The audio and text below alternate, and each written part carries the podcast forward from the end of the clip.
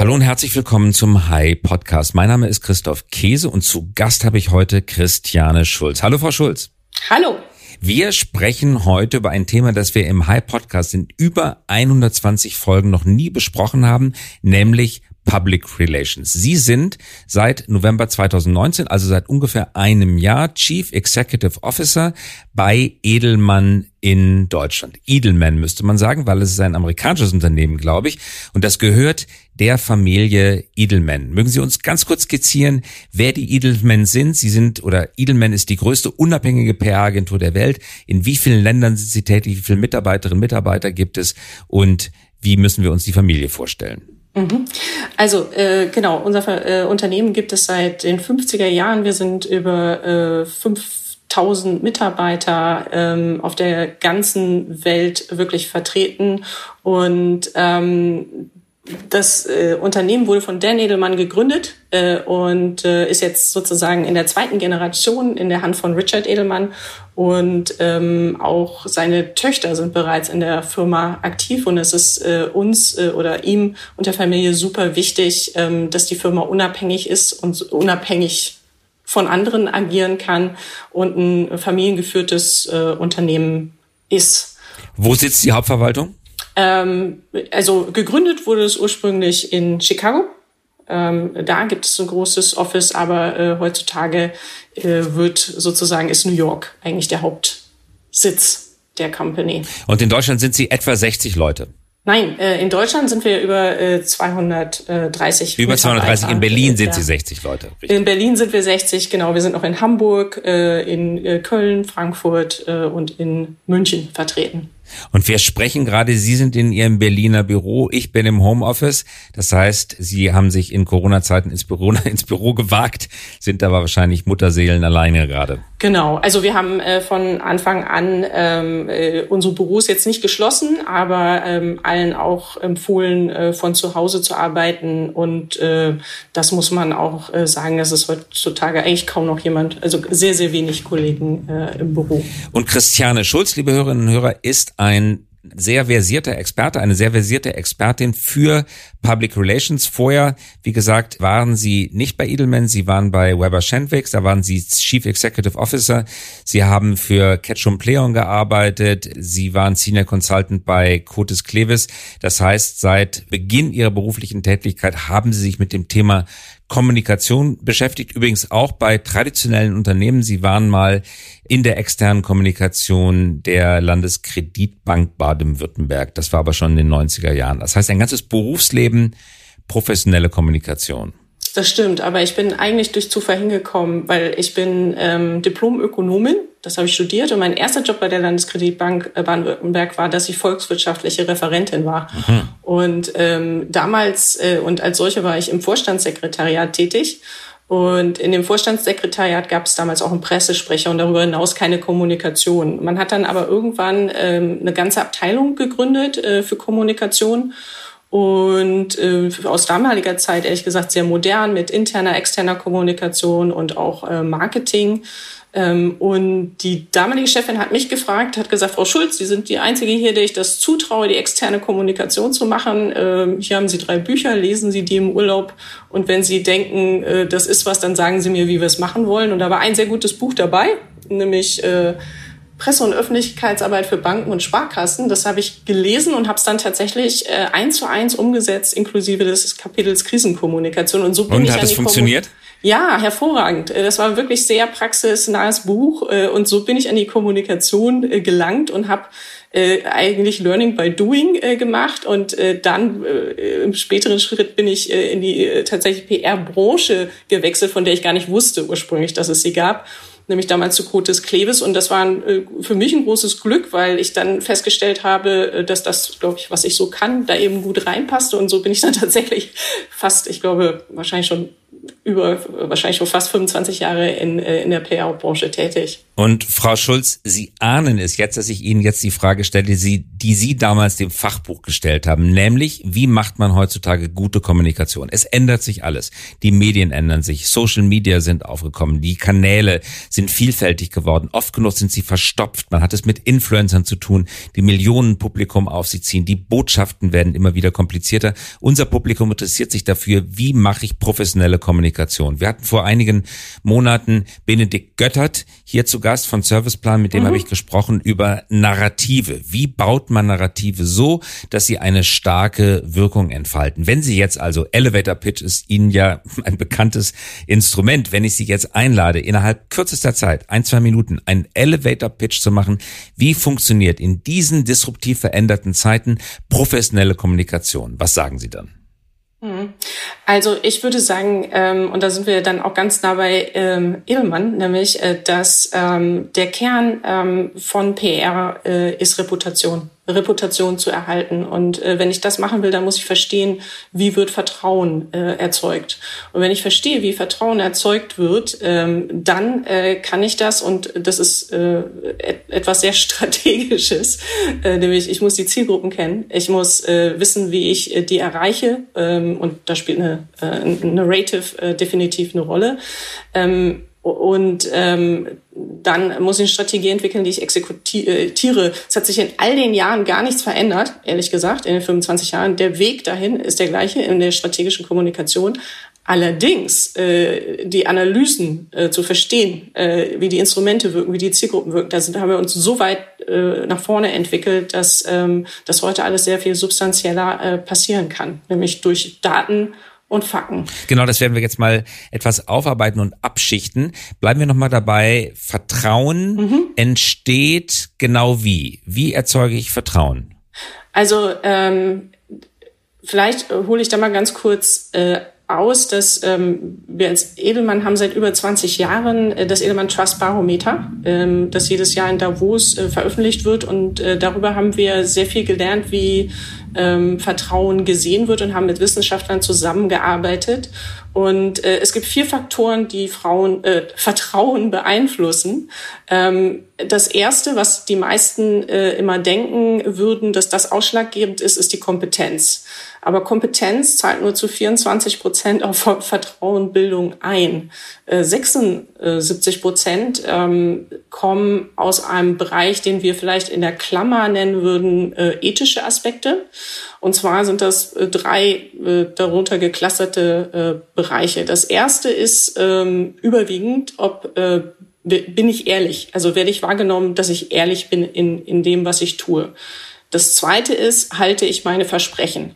Äh, das kann man meistens auch auf die Kompetenz meistens sehr gut äh, zurückverziehen. Äh, und das Dritte ist dann noch, ähm, habe ich einen positiven Impact in der Gesellschaft? Das ist das, was wir heute äh, hier und da auch mit Purpose umschreiben. Und äh, diese vier Bereiche zusammen, also Kompetenz, ähm, Ehrlichkeit, ähm, halte ich die Versprechen und habe ich in Gesellschaft eine Impact, die bilden zusammen Vertrauen in ein Unternehmen oder aber auch in eine Person.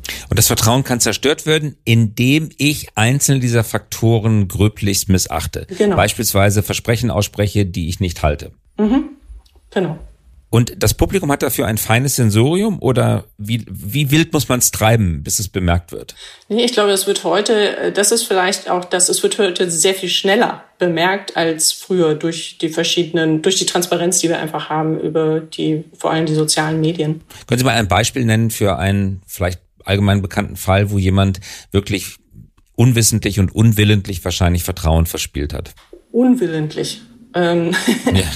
Ähm, Oder mein, meinetwegen also, auch absichtlich. Also wenn Sie ein Beispiel wissen, wie jemand absichtlich Vertrauen verspielt, das macht aber wahrscheinlich niemand absichtlich. Also wie Beispiel dafür, wie jemand wirklich Vertrauen verspielt hat. Ähm, naja, also ich, ich sag mal so, äh, gucken wir mal auf die, äh, ganz banales Beispiel, auf die Automobilindustrie. Ne? Das, ich glaube, das kennen alle mit dem Dieselskandal. Äh, glauben wir daran, dass die äh, äh die Automobilindustrie äh, oder unsere deutsche Industrie gute Autos herstellen können, die fahren? Ich glaube, ja. Also die Kompetenz haben sie. Ähm, allerdings äh, haben sie massiv ihr Vertrauen äh, verspielt im Bereich Ehrlichkeit, gerade am Anfang. äh, mit dem Dieselskandal. Äh, wenn man da sehr schnell gesagt hätte, ja, wir haben einen Fehler gemacht, ähm, dann glaube ich, hätte man ähm, schneller vielleicht äh, da Vertrauen zurückgewinnen äh, können. Halten Sie Ihre Versprechen, äh, wenn Sie sagen, äh, wir haben da eine Technologie, äh, die ist tipptopp, dann ist das ja auch nicht okay gewesen. Das heißt, das ist eigentlich ein sehr prominentes Beispiel, wo eine Industrie sogar, nicht nur ein einzelnes Unternehmen in Deutschland ihr Vertrauen an einer Stelle verspielt hat. Jetzt ist man Krisenkommunikator oder angenommen, wir versetzen uns in die Lage eines CEOs selber, der sagt, oh Gott, das ist schiefgegangen, ich muss Vertrauen wiederherstellen. Was ist der beste Weg, um Vertrauen wiederherzustellen, nachdem es einmal verloren gegangen ist? es die Rückkehr auf den Weg der Tugend, die Selbstgeißelung, das öffentliche Eingestehen des Versagens, das Versprechen der Besserung, das Vorleben der Läuterung? Sind es diese Faktoren oder wie führt man das professionell wieder auf ein gutes Gleis, nachdem es einmal schiefgegangen ist? Mhm. Also das allererste ist, dass man das Thema, was im Raum steht, ernst nimmt äh, und nicht abwiegelt, äh, sondern sagt, ähm, man nimmt es ernst, man beschäftigt sich damit und im Fall tatsächlich eines, ich sage jetzt mal Fehlverhalten, dass tatsächlich was nicht okay war, dass man das äh, reflektiert, dass man es untersucht und dass man möglichst transparent kommuniziert. Und äh, was in dem Fall auch immer ganz wichtig ist, ähm, dass man äh, sofort alle Fakten auf den Tisch legt. Das scheint manchmal gerade äh, für Führungskräfte oder für CEOs an der Stelle sehr schwierig, weil manchmal besteht gar nicht dieses Unrechtbewusstsein, dass irgendwas nicht okay ist, ähm, was aus Sicht vielleicht externer eben so nicht äh, funktioniert. Und dann muss man, ähm, muss man einen großen Schritt machen und äh, sich dem bewusst annehmen. Und das fällt manchmal echt äh, einigen schwer. Aber das ist der schnellste Weg raus, weil wenn man eine Salamitaktik macht und es kommt dann immer mehr raus, äh, dann ist es ein großes Problem, weil dann dauert es super viel länger, diese, diese, dieses Problem wieder aufzubereiten und Reputation zurückzugewinnen. Und damit sind wir ja bei diesem Wort Läuterung, das ich gerade mhm. angeführt hatte, schon wieder zurück, weil Läuterung ja ist ja ein Begriff, der eher aus dem religiösen Bereich kommt, der zeigt, man ist sich seiner Schuld bewusst, man erkennt die Schuld an, man bittet um Vergebung, Gnade würde man im Religiösen sagen mhm. und durchlebt sozusagen vor den Kameras, vor den Mikrofonen einen Prozess des Schuldeingeständnisses und bekommt dann einen neuen Glaubwürdigkeitsvorschuss oder einen neuen Vertrauensvorschuss, der es ermöglicht, dann aber sich an seine Versprechen zu halten und die richtigen Dinge zu tun. Genau. Ja, jetzt zur inneren Rollenverteilung. Sie hatten das gerade angesprochen, als Sie bei der Landeskreditbank Baden-Württemberg waren. Krisenkommunikation, das Stichwort hatten Sie genannt.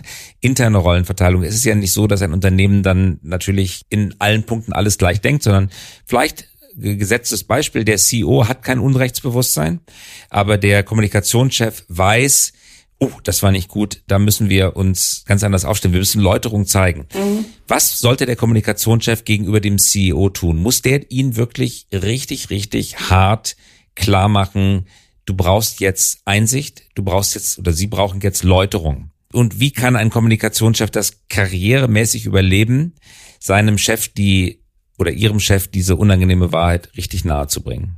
Mhm.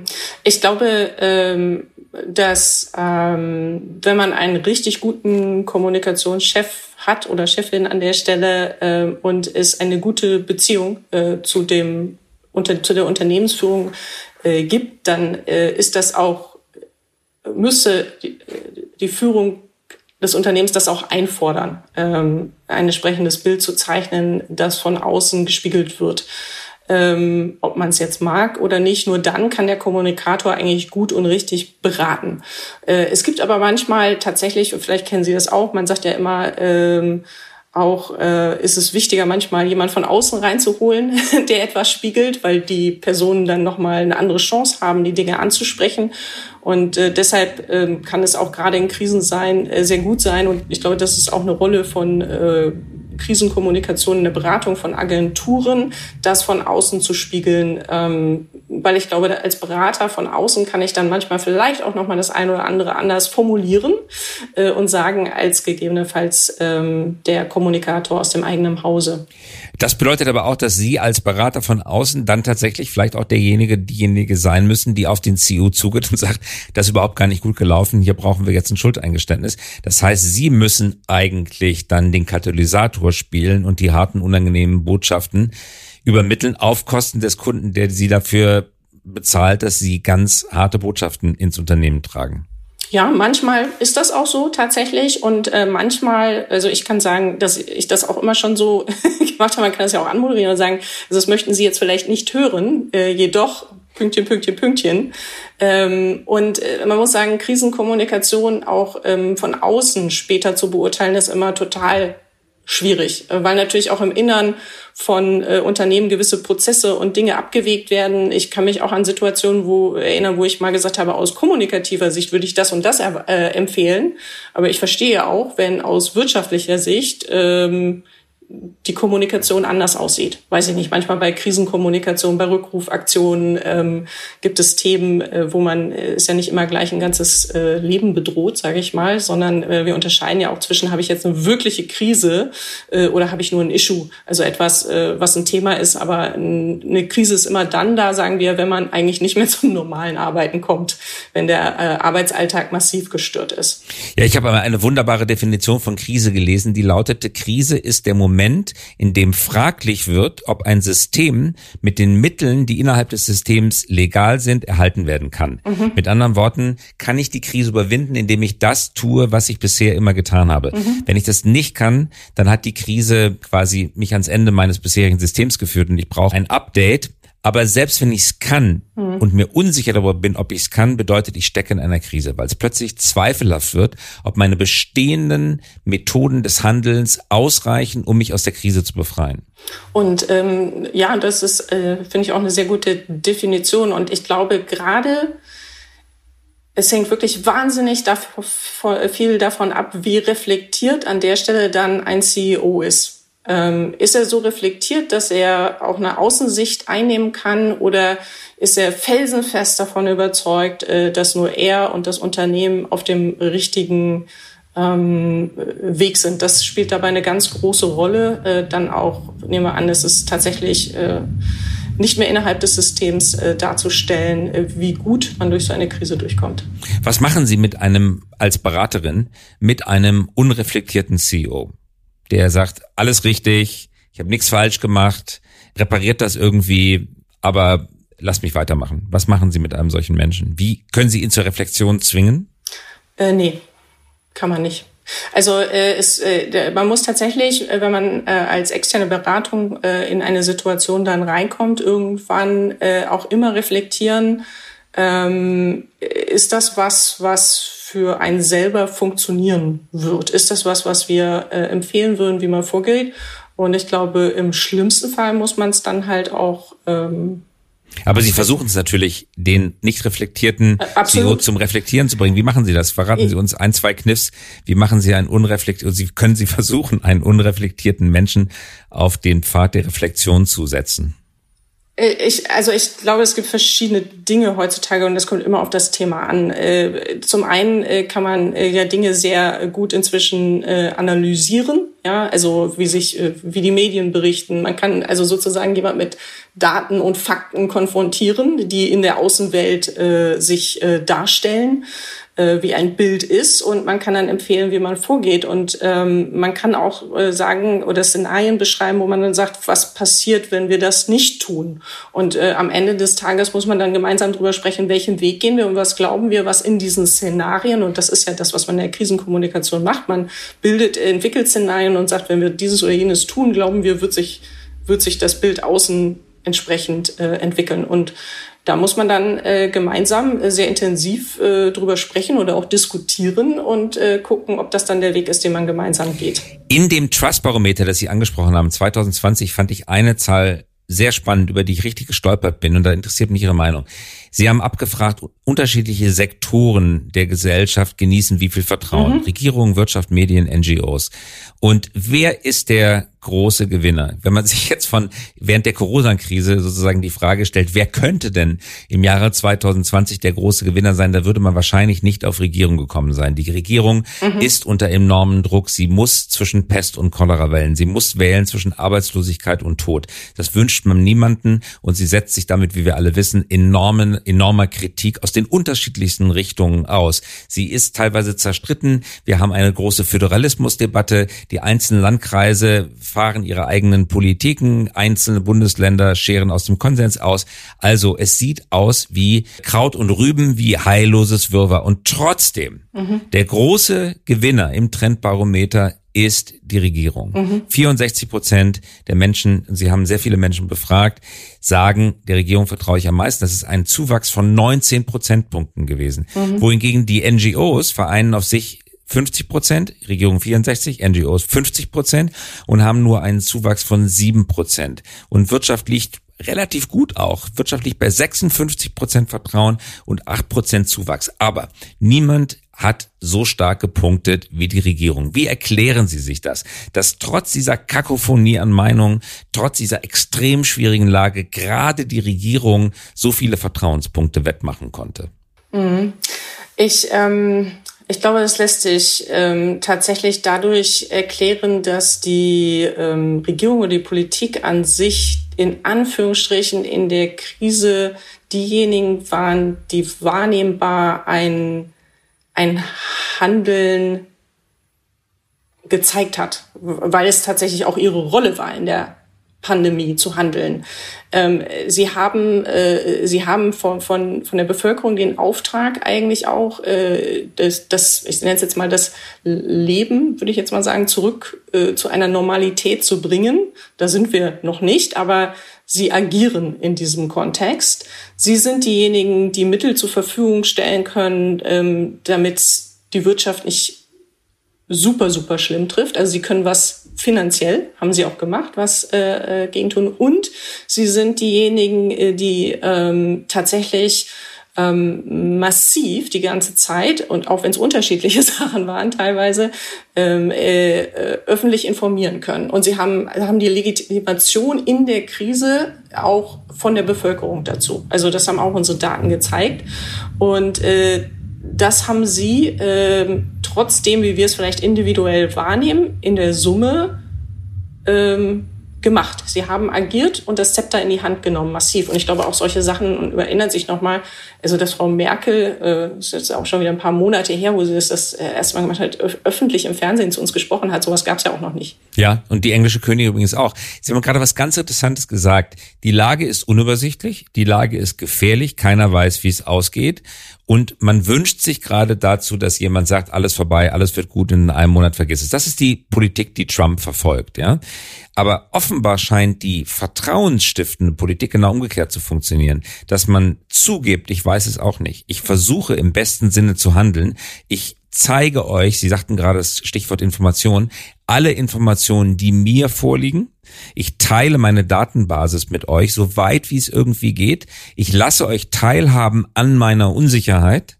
Und das scheint mehr Vertrauen zu wecken, als das Vormachen von Scheingewissheit. Ich weiß, wo es lang geht, folgt mir alle, macht Augen zu mir hinterher. Stimmt das? Ist das eine, ist das eine auch für Wirtschaft zutreffende Beobachtung? Also äh, das, ähm, das stimmt auf jeden Fall, weil es gibt äh, Folgendes äh, auch aus unseren Zahlen zu berichten. Äh, in Deutschland lag das Vertrauen in, äh, in, der, äh, in die deutsche Regierung und in die lokale Regierung sehr nah beieinander. Die war fast kaum zu unterscheiden, während in den USA ganz klar die lokalen Regierungen den größeren Vertrauenszuspruch hatten als national. Ähm, und ich, ich glaube, ähm, ich wurde auch von äh, unseren amerikanischen Kollegen äh, gefragt, äh, wie denn Frau Merkel, die ganz am Anfang sagte, ich glaube, was hat sie gesagt? Äh, ich weiß gar nicht mehr, ob sie gesagt hat, äh, bei uns müssten 60 Millionen erst infiziert werden ähm, in der Summe oder werden im Laufe dieser Pandemie infiziert werden, wo die Amerikaner dann auch gesagt haben, um Himmels Willen, warum kommuniziert man denn so eine Zahl? Aber eigentlich war das, wir Deutschen sind ja sehr zahlen, Daten, Fakten orientiert. Für uns war das eine Einstimmung auf das, was da kommen wird. Das konnten wir uns vielleicht damals trotz dieser großen Zahl noch nicht so richtig vorstellen. Ähm, aber wir haben uns damit vertraut gemacht. Und ich, ich glaube, äh, wir können da viel meckern, äh, wie da diskutiert wird und was da gemacht wird. Aber in der Summe haben sie vieles richtig gemacht äh, in Deutschland. Was kann man für Unternehmen mitnehmen? Ähm, eigentlich, und das sagen unsere Daten auch, wünschen sich die Leute noch mehr auch, dass äh, CEOs eine zentrale Rolle in der Bekämpfung der Pandemie einnehmen. Also stärker sagen, welche Rolle spielen Sie und Ihr Unternehmen. Und äh, und aber auch, welche Rolle spielen Sie in Bezug auf Ihre, Ihr Unternehmen und Ihre Mitarbeiter. Also, dass Sie da sehr visibel werden und auch ähm, aktiv zu, zu diesem Thema kommunizieren. Und könnte man, ja, und, äh, bitte, sagen Sie. Äh, äh, ja, es gibt da noch eine Sache. Äh, während in unserer Befragung man gefragt hat, okay, wer hat denn einen guten Job gemacht? Weil das haben wir auch, äh, auch gefragt. Haben die besten Werte in der Pandemie Wissenschaftler und Politik bekommen? Äh, Wissenschaftler haben gesagt, 57 Prozent haben gesagt, Wissenschaftler haben einen guten Job gemacht. Politik, Politiker war ein bisschen unter der Hälfte, es lag bei 45 Prozent.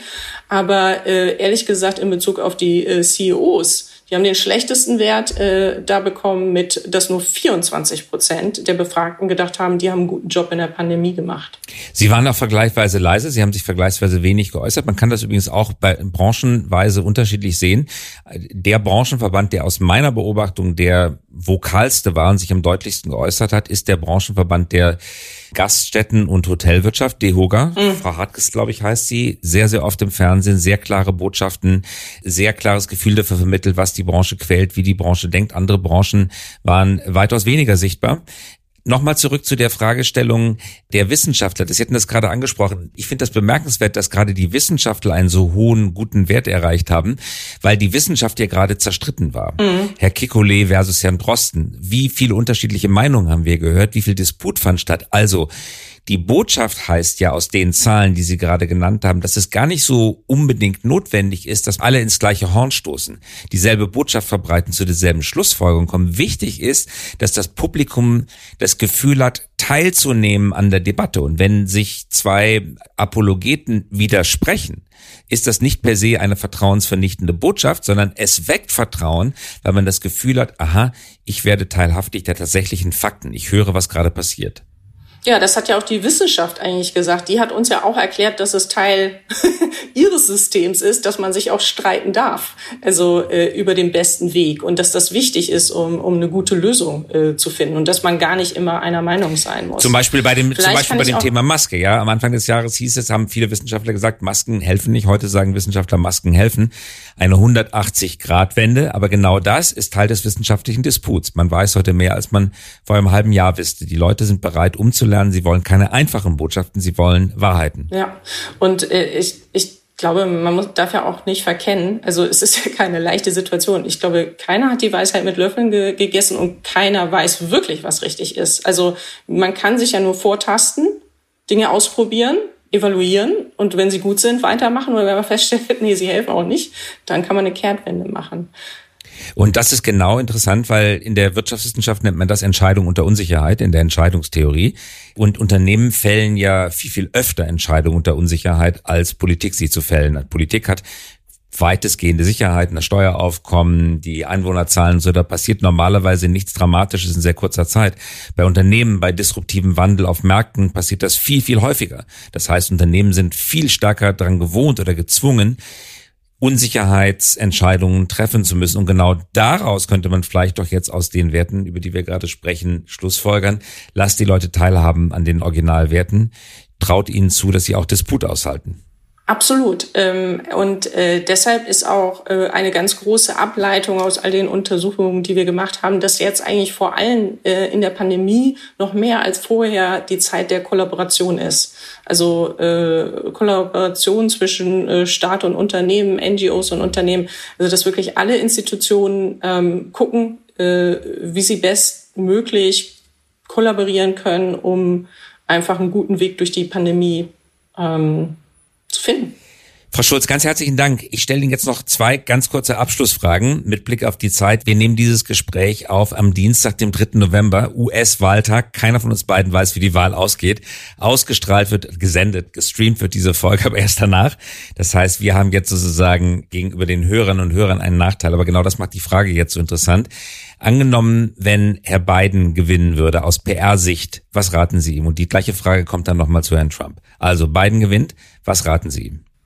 Äh, ich, was rate ich Ihnen? Äh, kommunikativ, kommunikativ, muss ich jetzt noch ja, mal fragen? Äh, äh, oder nein, nein, kommunikativ? kommunikativ, nicht politisch. Kommunikativ. Sehr klar, sehr deutlich, äh, sehr schnell seine Botschaften zu vertiefen und ähm, voranzugehen. Und wenn Herr Trump gewinnen wollte, sollte, was raten Sie ihm dann? Ich würde ihm Kurswechsel raten, aber das hat jetzt äh, eher mit meiner politischen Ansicht als äh, mit der Kommunikation zu tun. Ehrlich gesagt, das, das fällt mir persönlich sehr schwer, Herrn Trump äh, da etwas zu raten, muss ich gestehen. Ja, das gebe ich zu. Mir geht's ganz genauso. Ich überlege gerade, was ich antworten würde, wenn Sie mich das gefragt hätten. Und ehrlich gesagt wüsste ich gar keine Antwort. Und zweitens, wenn ich sie wüsste, würde ich sie ihm nicht verraten. Das geht Ihnen vielleicht so ähnlich, oder? Ja, also ähm, ich, ich kann nur sagen, äh, ich, ich bin persönlich sehr erschrocken, wie weit er mit seinen Geschichten äh, und, und äh, mit seiner Welt, mit seiner Sicht der Welt und äh, den Geschichten, die er erzählt, wie weit er ähm, gekommen ist. Und ähm, mit eigentlich mit einer ständigen Zerstörung von Vertrauen. Das Gegenteil dessen, was wir gesagt haben. Absolut. Nicht einhalten von Versprechen, ständiges Lügen, wie weit man damit kommt. Wie weit man damit kommt und äh, vielleicht würde ich ihm raten, ob er es äh, in der zweiten Amtsperiode, wenn er eine hätte, äh, wenn er es mal mit der Wahrheit versuchen würde. Okay. Zu gucken, wie weit er damit vielleicht noch käme. Frau Schulz, das. Ich hoffe, es kommt nicht so weit. Ähm, ich bin gespannt. Ähm, das sind äh, sehr, sehr bewegte äh, Zeiten, glaube ich. Und man hat ja auch schon gehört in den Medien, egal äh, wer gewinnt, ist, ich glaube, wir persönlich als Unternehmen rechnen damit, dass es in der einen wie im anderen Fall eine sehr unruhige Zeit wird. Erstmal. Und ähm, das hoffe ich, dass man das schnell einfangen kann. Unsere Hörerinnen und Hörer haben den Vorteil, dass sie das schon ein bisschen besser einschätzen können, weil sie es erst nach der Wahlnacht hören. Ich danke Ihnen, Frau Schulz, fürs Dabeisein, fürs Mitmachen. Das war Christiane Schulz, CEO von Edelman, Edelmann Deutschland. Ganz herzlichen Dank. Danke auch. Tschüss. Und das war der Hype Podcast und wir hören uns wieder in der kommenden Woche.